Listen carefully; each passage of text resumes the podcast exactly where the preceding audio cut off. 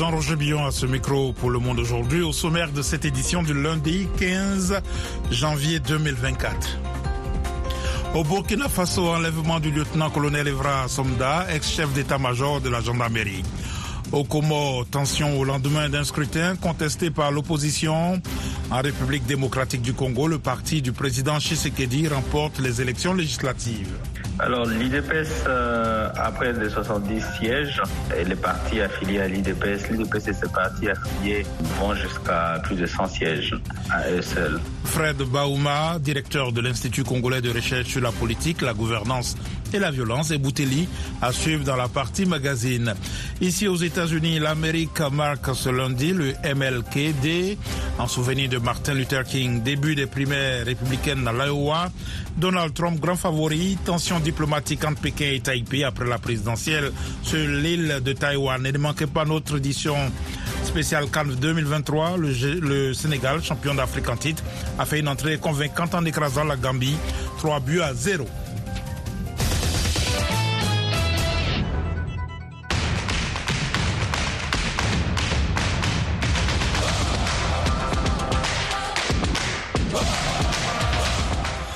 Coupe d'Afrique des Nations 2023 en Côte d'Ivoire, le Cameroun a été tenu en échec par la Guinée 1 à 1 pour son entrée dans la Coupe d'Afrique des Nations ce lundi à Yamoussoukro, laissant le Sénégal prendre seul la tête du groupe C après sa victoire sur la Gambie, 3 buts à 0.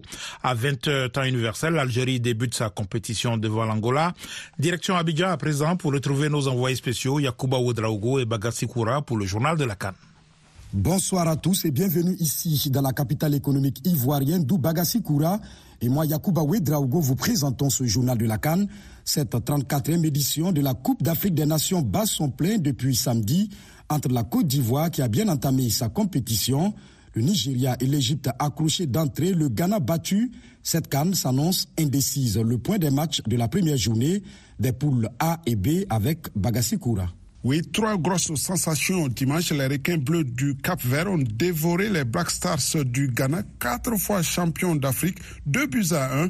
Les Capverdiens prennent ainsi la tête de la poule B devant l'Égypte, septuple championne tenue en échec par le Mozambique, deux buts partout. Un peu plus tôt dimanche, c'est le Nigeria qui a concédé le nul, un but partout face à la Guinée équatoriale. Pour l'ancien international ivoirien Salomon Kalou, ces résultats donne le ton de cette canne. Moi, j'ai vu euh, la Guinée équatoriale jouer la canne passée. C'est une équipe technique, c'est une équipe difficile à jouer. Donc, euh, il n'y a pas de petite équipe maintenant. Je, pense que, euh, voilà, on l'a déjà vu dans certains matchs. les matchs se jouent sur un terrain de football et non pas le palmarès ou les joueurs qu'on a dans son équipe. Samedi en ouverture, devant près de 37 000 spectateurs dans un stade d'Ebimpe qui a une capacité de 60 000 places, les éléphants de la Côte d'Ivoire ont donné le ton de cette 34e édition de la Cannes, 40 ans après la dernière organisée par les Ivoiriens en 1984. Sous pression, ils ont vite trouvé le chemin des filets dès la quatrième minute par Seko Fofana pour finalement battre les Djourtous de la Guinée-Bissau 2 à 0.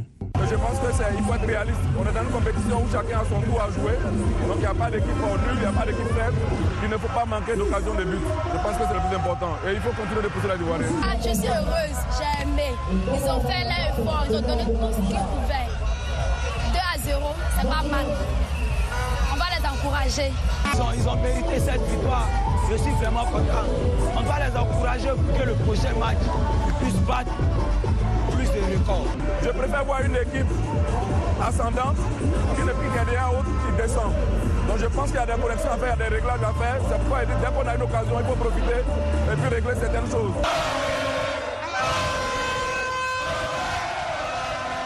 Parmi les invités au stade d'Ebimpe, l'ambassadeur des États-Unis en Côte d'Ivoire, Jessica Davis Barr. C'était extraordinaire. C'était extraordinaire pour moi et pour toute notre équipe ici à l'ambassade des États-Unis euh, et aussi pour tous les Américains pour euh, connaître la Côte d'Ivoire, pour connaître la Cannes, pour connaître l'Afrique. En fait, c'est clair qui va gagner. Aller les éléphants. Et dans le cadre de cette canne, les États-Unis ont envoyé des stars de basketball et de football ici en Côte d'Ivoire pour un partage d'expériences. Crystal Dunn, joueuse de football du club de Gotham FC et de l'équipe nationale féminine américaine, championne du monde 2019 et deux fois championne olympique, a suivi le match inaugural Côte d'Ivoire-Guinée-Bissau. Je suis évidemment du milieu du football. J'aime vraiment le jeu quand je sens que les équipes sont en première ligne. On avait l'impression qu'elles n'avaient pas peur et qu'elles étaient vraiment portées par le poids du pays et par les fans dans les tribunes. C'était donc merveilleux à regarder. Marquer deux buts, évidemment, lors du match d'ouverture, c'est un exploit incroyable parce que nous connaissons la Coupe d'Afrique des Nations. Après des débuts compliqués pour certaines équipes annoncées favorites, cette Cannes Côte d'Ivoire 2023 promet des surprises. Merci Bagassi. Cette première journée de la phase de poule se poursuit demain mardi. Le Burkina Faso fait son entrée en lice face à la Mauritanie à Boaké. En conférence de presse d'avant-match, le capitaine des étalons soutient que son pays fait partie des favoris de cette canne. C'est un peu trop facile de venir s'asseoir à commencer à, citer les équipes euh, favorites pour la canne. Nous, on a un objectif, on vient ici euh, d'arracher euh, enfin cette victoire. On respecte tout le monde, mais on n'a pas peur de quelqu'un. Et je pense qu'on vient ici pour essayer de ramener cette coupe à, la maison. Bertrand Traoré, capitaine du Burkina Faso au micro des cadets Traoré, notre envoyé spécial à Boaké. Toujours demain, le groupe E entre en compétition le Mali affronte l'Afrique du Sud à 20h temps universel, mais bien avant, la Tunisie fait face à la Namibie à 17h temps universel. C'est la fin de ce journal de la Cannes. Merci à vous de l'avoir suivi. Yacouba Ouidraougo, Bagassi Koura, Abidjan, pour VOA Afrique. Bonsoir, Jean-Roger Billon en direct de Washington pour vous présenter le reste de l'actualité en Afrique et dans le monde. Le secrétaire américain à la défense Lloyd Austin est sorti aujourd'hui de l'hôpital deux semaines après y avoir été admis pour des complications consécutives à un traitement contre le cancer de la prostate, a déclaré le Pentagone dans un communiqué. Lloyd Austin, 70 ans, a été hospitalisé le 22 décembre au centre médical national Walter Reed avant d'être de nouveau admis le 1er janvier à cause de complications. Les Américains observent ce lundi le Martin Luther King Day. Il s'agit d'un jour férié fédéral marquant l'anniversaire de Martin Luther King Jr.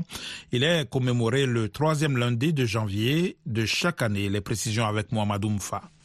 Le MLKD est l'occasion de revisiter l'œuvre du célèbre pasteur noir à travers des marches et différents types de rencontres. C'est aussi l'occasion pour les Américains de faire du bénévolat. C'est d'ailleurs dans ce sens que le président Joe Biden est actuellement en Pennsylvanie pour faire du bénévolat auprès de Philabundance, une banque alimentaire à but non lucratif qui dessert les régions de Philadelphie et de la vallée du Delaware en Pennsylvanie. L'objectif déclaré de l'organisation est d'éliminer la faim. Pour sa part, la vice-présidente Kamala Harris est à Columbia, en Caroline du Sud, aux côtés du chef des démocrates de la Chambre des représentants, Hakim Jeffries. Elle prendra la parole en marge d'une procession vers la Chambre des représentants de Caroline du Sud. En cette année électorale, elle devrait, selon son cabinet, s'appuyer sur l'héritage de Martin Luther King, icône des droits civiques pour convaincre les électeurs afro-américains de rejoindre les démocrates pour remporter les élections de 2024. Pour rappel, Martin Luther King, prix Nobel de la paix en 1964, avait été assassiné en 1968 à Memphis, dans le Tennessee. Pasteur baptiste, il aura été un militant non violent du mouvement américain des droits civiques et fervent militant pour la paix et contre la pauvreté. Le président élu de Taïwan, Lai Ching-te, remercie les États-Unis pour leur soutien lors d'une rencontre ce lundi avec une délégation américaine. Pékin a réagi immédiatement pour s'opposer à tout échange officiel en Taipei et Washington. Le point avec Eric Manilakiza. Je suis reconnaissant envers les États-Unis pour leur soutien fort à la démocratie taïwanaise, a déclaré Lai Ching-te deux jours après son élection.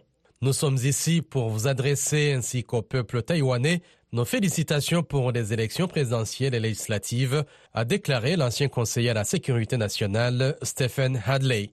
Un peu plus tôt, la délégation américaine présentée comme informelle avait rencontré la présidente sortante qui a salué une visite très significative.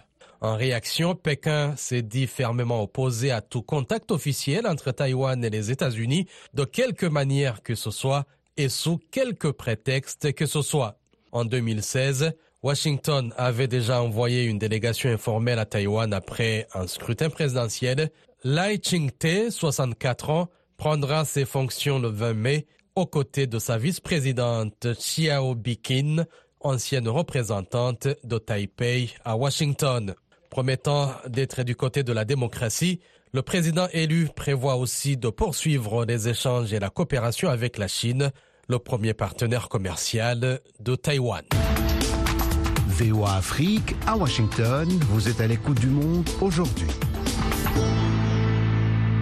L'actualité africaine, l'ex-chef d'état-major de la gendarmerie du Burkina Faso, le lieutenant-colonel Evra Somda, a été enlevé dimanche à son domicile de Ouagadougou par des individus armés, selon une source proche de l'officier.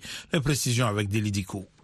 Ils ont bouclé le quartier, encerclé son domicile avant de procéder à son arrestation, a déclaré une source sécuritaire proche d'Evra Somda, l'ex-chef d'état-major de la gendarmerie.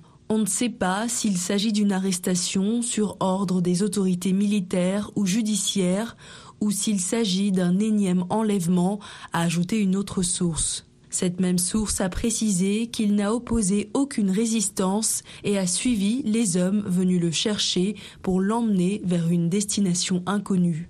Limogé en octobre après l'interpellation de quatre officiers, dont deux de ses anciens proches collaborateurs, soupçonnés d'être impliqués dans un complot contre la sûreté de l'État, le lieutenant-colonel Évrard Sonda ne quittait presque plus son domicile selon ses proches. Plusieurs cas d'enlèvement ont été rapportés ces derniers mois par des sources locales à Ouagadougou. Fin décembre, Ablassé Ouedraogo, ancien ministre burkinabé des Affaires étrangères, a été enlevé par des individus disant appartenir à la police nationale selon son parti politique, le Faso autrement. Le président sortant du Libéria, George Weah, a affirmé n'avoir aucune intention de se représenter à la tête de son pays, tirant un trait définitif sur la présidence après sa défaite électorale il y a deux mois, rapporte ce lundi la presse locale, l'ex-star du football, élu président en 2017, mais battu en novembre 2023 par Joseph Boakai, à qui il laissera officiellement la place le 22 janvier, s'est exprimé sur son avenir auprès de fidèles à l'occasion du service religieux de l'église que fréquente ce chrétien évangélique en dehors de la capitale Monrovia. Les Comoriens voté dimanche lors de l'élection présidentielle. Le président sortant Azali Assoumani se disant confiant dans sa victoire. L'opposition, elle, dénonce des fraudes électorales. Rosine Monezero. Plusieurs personnalités de l'opposition de l'archipel de l'océan Indien avaient exhorté les électeurs à boycotter le scrutin dans lequel cinq candidats se présentaient contre M. Assoumani, âgé de 65 ans. Nous sommes convaincus que je gagnerai le premier tour. C'est Dieu qui décidera et le peuple comorien, a déclaré le président après avoir voté dans sa ville natale de Missoudié. Mais les candidats de l'opposition ont dénoncé des fraudes et des bourrages d'urnes dans plusieurs localités après un début de scrutin retardé. Comme en 2019, nous assistons à une fraude électorale d'Azali Assoumani avec la complicité de l'armée, a déclaré Mouigni Baraka Saïd Swalihi lors d'une conférence de presse. Le dépouillement a commencé dans la soirée après la fermeture des bureaux de vote. Près de 340 000 personnes pouvaient voter dans ce pays à majorité musulmane et dont 45% des quelques 900 000 habitants vivent en dessous du seuil de pauvreté selon les chiffres de la Banque mondiale. Si aucun candidat à la présidence ne l'emporte haut la main, un second tour est prévu le 25 février. L'île Maurice a connu de premiers dégâts ce lundi à l'approche du cyclone Bellal avec des voitures emportées par les eaux, des bâtiments inondés et un front de mer submergé par les vagues. Le niveau d'alerte sur l'île a été relevé euh, aujourd'hui à 3 sur 4 possibles, quelques heures après que l'œil du cyclone a touché l'île voisine de la Réunion, faisant un mort. Après un communiqué du gouvernement, de nombreux salariés et fonctionnaires ont quitté leur travail à la mi-journée, mais se sont retrouvés pris au piège dans, la, dans des rues inondées. Dans les prochaines heures, des pluies torrentielles et des rafales de vent pouvant atteindre 110 km heure sont attendues, ont indiqué les services météorologiques. Vous suivez VO Afrique dans un instant la page magazine de cette session d'information. À tout à l'heure.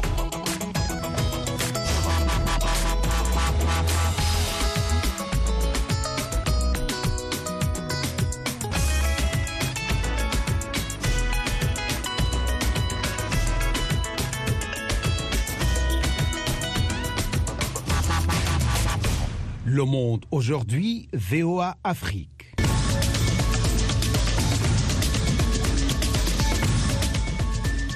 Vous êtes à l'écoute du monde aujourd'hui sur VOA Afrique. Jean-Roger Billon de retour avec vous pour les dossiers du jour. En République démocratique du Congo, la coalition tchikésédiste au pouvoir rafle près de 90% des sièges pour la prochaine Assemblée nationale, selon les résultats des législatifs publiés hier. Mais des membres de cette famille politique euh, dénoncent des fraudes et des nominations Eddie Sango a joint à Kinshasa Fred Bauma, le directeur de l'Institut congolais de recherche sur la politique, la gouvernance et la violence, et Bouteli. Le plus grand constat, évidemment, c'est que l'Union sacrée a raflé une très large majorité avec euh, plus de 400 élus qui, euh, qui appartiennent à, l'Union sacrée. Euh, Jusque-là, il semble que l'opposition ou le parti qui s'était inscrit comme euh, membre de l'opposition n'ont obtenu, selon le chef de la CENI, que près de, de 30 élus. Alors ces résultats sont partiels évidemment et devront être confirmés par la Cour constitutionnelle, mais ça permet, ça confirme un peu la tendance qu'on observait d'une grande majorité par la coalition au pouvoir. Donc ça veut dire que la prochaine Assemblée nationale sera entièrement dominée par l'Union sacrée et surtout par l'UDPS qui a combien de, de sièges déjà?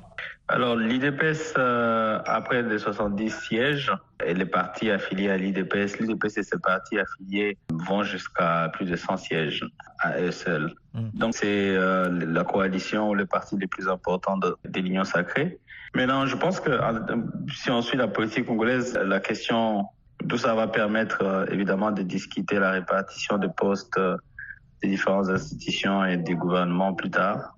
Et évidemment, je pense que l'IDPS va euh, devoir peser lourd, mais euh, à côté de l'IDPS, on voit quand même un retour euh, de l'INC qui, qui sont avec beaucoup de députés. L'UNC, l'Union, l'Union pour la nation congolaise de Vital Kamere. Pour la nation congolaise de Vital Kamere. On voit l'AFDC de Bahati qui, qui sans surprise, a récolté également beaucoup de, députés, mais on voit aussi surtout des nouveaux partis politiques qui euh, arrivent à engager des voix, beaucoup de, beaucoup de députés. C'est comme euh, la VRP de Mouindo Nzangi, qui est un parti assez jeune, mais qui... Mais, mais, le, euh, mais le, le, beaucoup de partis et même d'indépendants ont été éliminés, même s'ils ont eu beaucoup de voix, à cause du seuil de représentativité quand même.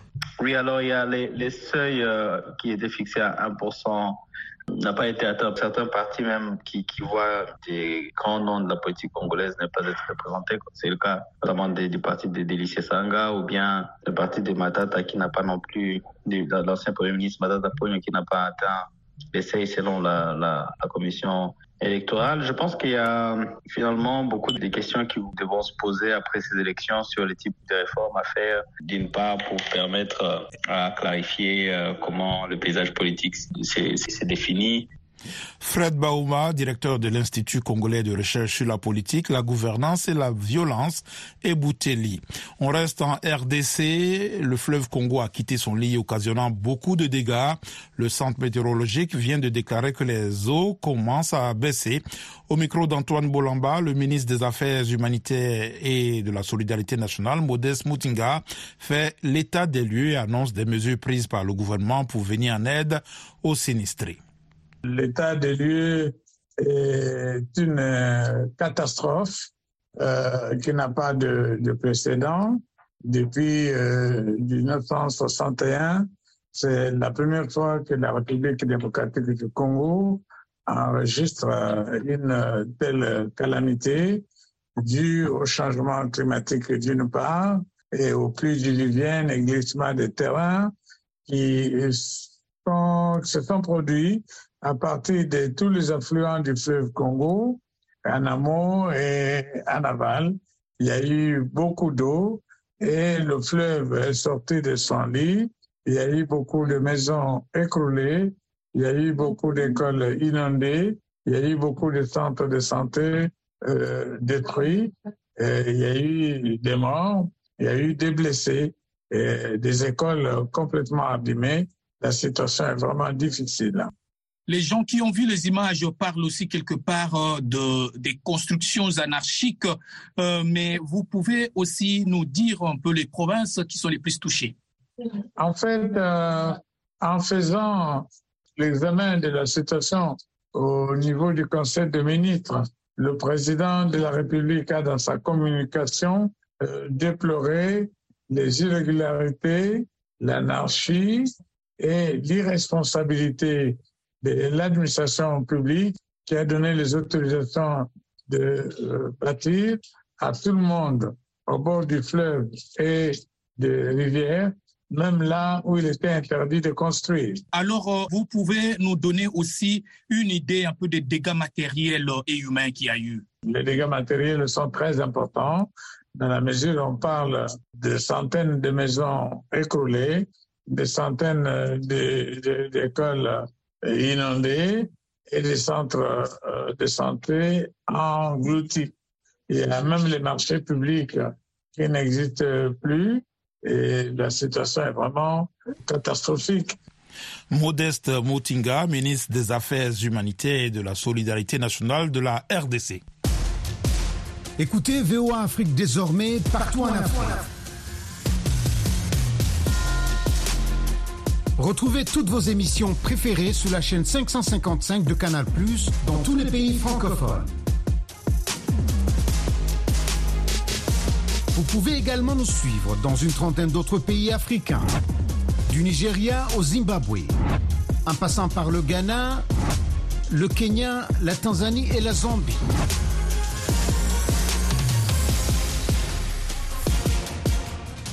Afrique dans tout le continent africain sur la chaîne 555 de Canal Canal. Après le train express régional, Dakar étraîne son bus rapide de transit d'un coût estimé à 300 milliards de francs CFA. Ce nouveau mode de transport de masse va sensiblement changer la physionomie de la capitale sénégalaise en termes de mobilité. Dakar, connu pour ses embouteillages monstres, abrite près d'un quart de la population sénégalaise. Suivez ce reportage de notre correspondant à Dakar, Wani Johnson Sambou. 121 bus 100% électriques, 14 communes desservies et près de 3000 passagers chaque jour. Le bus rapide de transit inauguré dimanche va grandement contribuer à l'amélioration de la mobilité à Dakar. Une véritable révolution dont se réjouissent les habitants de la capitale sénégalaise.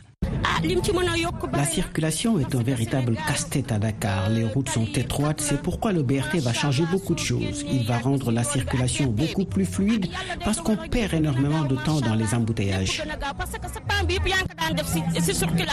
Ça va améliorer la mobilité urbaine dans la euh, région de Dakar. Parce que vraiment, euh, on avait des problèmes de déplacement en quittant la pour venir à Dakar ou bien pour quitter Dakar vers la banlieue.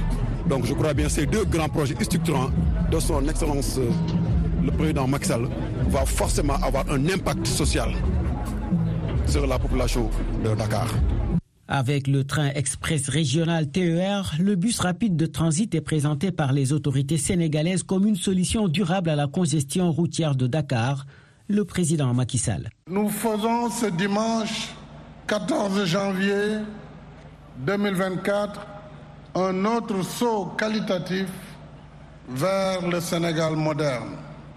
À l'image du TR, le BRT nous conforte dans la nouvelle ère de révolution des transports de masse qui règle les difficultés d'aujourd'hui et anticipe sur les problèmes de demain d'un coût estimé à 300 milliards de francs CFA que certains critiques du pouvoir estiment trop cher, le BRT s'inscrit dans les projets du gouvernement sénégalais de doter Dakar d'un réseau de transport collectif de qualité. Wahani Johnson Sambou Dakar pour VOA Afrique. FM 102, c'est VOA Afrique à Dakar au Sénégal, 24 h sur 24. Alors que les démocrates passent au vote par correspondance dans l'Iowa, avec le président sortant Joe Biden comme probable vainqueur, les républicains occupent le devant de la scène lors des assemblées électorales où les partisans se réunissent en personne pour choisir leur candidat à l'investiture républicaine. Davantage avec Ken Farabao, le récit de Ginny Niwa. D'abord la neige, puis un froid glacial ont empêché la tenue d'événements de campagne dans l'État de l'Iowa le week-end précédent le caucus de ce 15 janvier. L'ancien président Donald Trump a annulé la plupart de ces événements en personne. L'ancienne ambassadrice des États-Unis à l'ONU, Nikki Haley, a également déplacé un grand nombre de ces événements en ligne. Carson Odell, électeur républicain. Les personnes non passionnées resteront chez elles et les personnes passionnées viendront. Le mauvais temps n'a pas empêché Carson Odell d'assister à l'un des rares événements en personne que le gouverneur de Floride, Ron DeSantis, n'a pas annulé. Cheryl Whiteside a également bravé la tempête de neige pour écouter le discours de campagne de DeSantis. Au début, ce n'était pas si terrible. Je ne sais pas, nous sommes tellement habitués à cela. Madame Whiteside, qui préside un groupe républicain local, explique qu'il est important pour elle d'assister physiquement à un événement parce qu'elle ne sait toujours pas qui soutenir ce lundi soir lors des assemblées électorales. Je ne le saurai probablement pas avant ce soir. Il s'agit de la neige la plus abondante et des températures les plus froides que l'Iowa ait connues depuis de nombreuses années à l'occasion d'un caucus. Et la question est donc de savoir dans quelle mesure cela aura un impact sur la participation. Timothy Hagel est professeur de sciences politiques à l'Université de l'Iowa. L'inconnu ici est de savoir dans quelle mesure les partisans des différents candidats vont se rendre aux urnes. Les partisans de Trump lui seront-ils vraiment aussi fidèles et loyaux que tout le monde le croit? Tim Hagel estime que si les sondages se traduisent par une forte participation, il sera plus difficile pour les autres républicains de détrôner Trump ce soir et cela limitera leur capacité à prendre de l'élan au-delà de l'Iowa. Si Trump a toujours 30 points d'avance ou peut-être même plus, il semble assez improbable que DeSantis ou Haley soient en mesure de le battre ou même de s'en approcher parce que, dans une certaine mesure, il divise le vote anti-Trump. Hagel ajoute que les sondages montrent également que les problèmes juridiques de Trump n'ont pas entamé son soutien. Il a été inculpé de quatre endroits différents. Il a un procès civil en cours à New York. Il a un procès en diffamation en cours là-bas aussi. Des États essaient de l'exclure du scrutin. Tout cela signifie, aux yeux de beaucoup de ses partisans, qu'il le persécute politiquement et donc il y a un rassemblement autour de l'effet principal qui est en train de se produire. Mais il y a des signes de fatigue parmi les électeurs de l'Iowa. John Frank, policier à la retraite, a déjà soutenu Trump, mais pas cette année. Il prend de l'âge, tout comme Joe Biden, et nous devons en tenir compte. Et il n'a jamais appris au cours de sa vie, en particulier de sa vie politique, à se taire. Frank dit qu'il va voter pour DeSantis. D'aucuns estiment que la participation est essentielle alors que les électeurs républicains de l'Iowa se réunissent ce lundi en personne pour voter pour le candidat de leur choix. Salut les amis, ici Roger Montou de VOA Afrique. Téléchargez et partagez l'application RM Show VOA. Vous allez pouvoir nous suivre en direct sans problème. Vous serez aussi en mesure de suivre des émissions manquées et nous appeler, participer en live en direct sur notre application RM Show VOA. Vous pouvez trouver l'application dans votre Google Play. Cherchez tout simplement RM Show VOA. Merci infiniment de rester connecté avec RM Show sur l'application Google Play RM Show VOA. Et partagez l'application pour rester scotché à nous suivre chaque jour entre 20h à 21h temps universel. Rappelez-vous que RM Show, c'est chaque jour à 20h temps universel sur VO Afrique et je vous dis comme d'hab, job bless, peace Africa.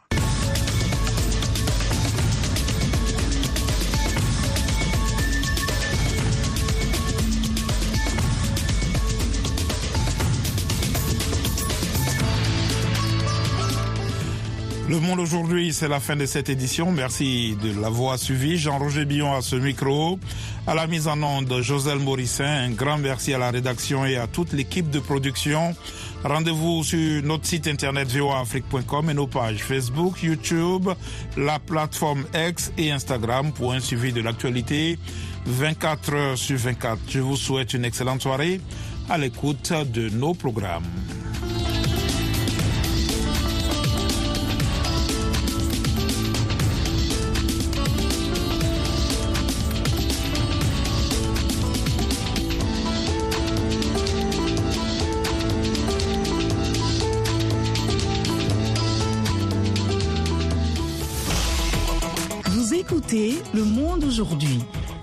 Partout en Afrique francophone. Anjamena sur 93.1 FM. Clédou FM Bamako. Raga FM, Goma.